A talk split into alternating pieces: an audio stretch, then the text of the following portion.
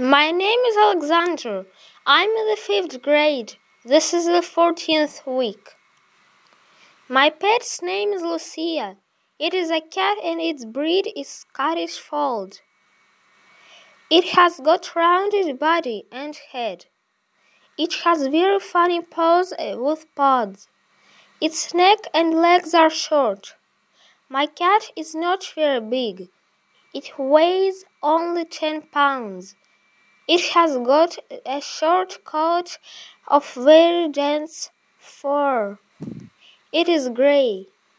It has round eyes and a little black nose, giving it an almost toy like appearance. Lucia has got a very nice character.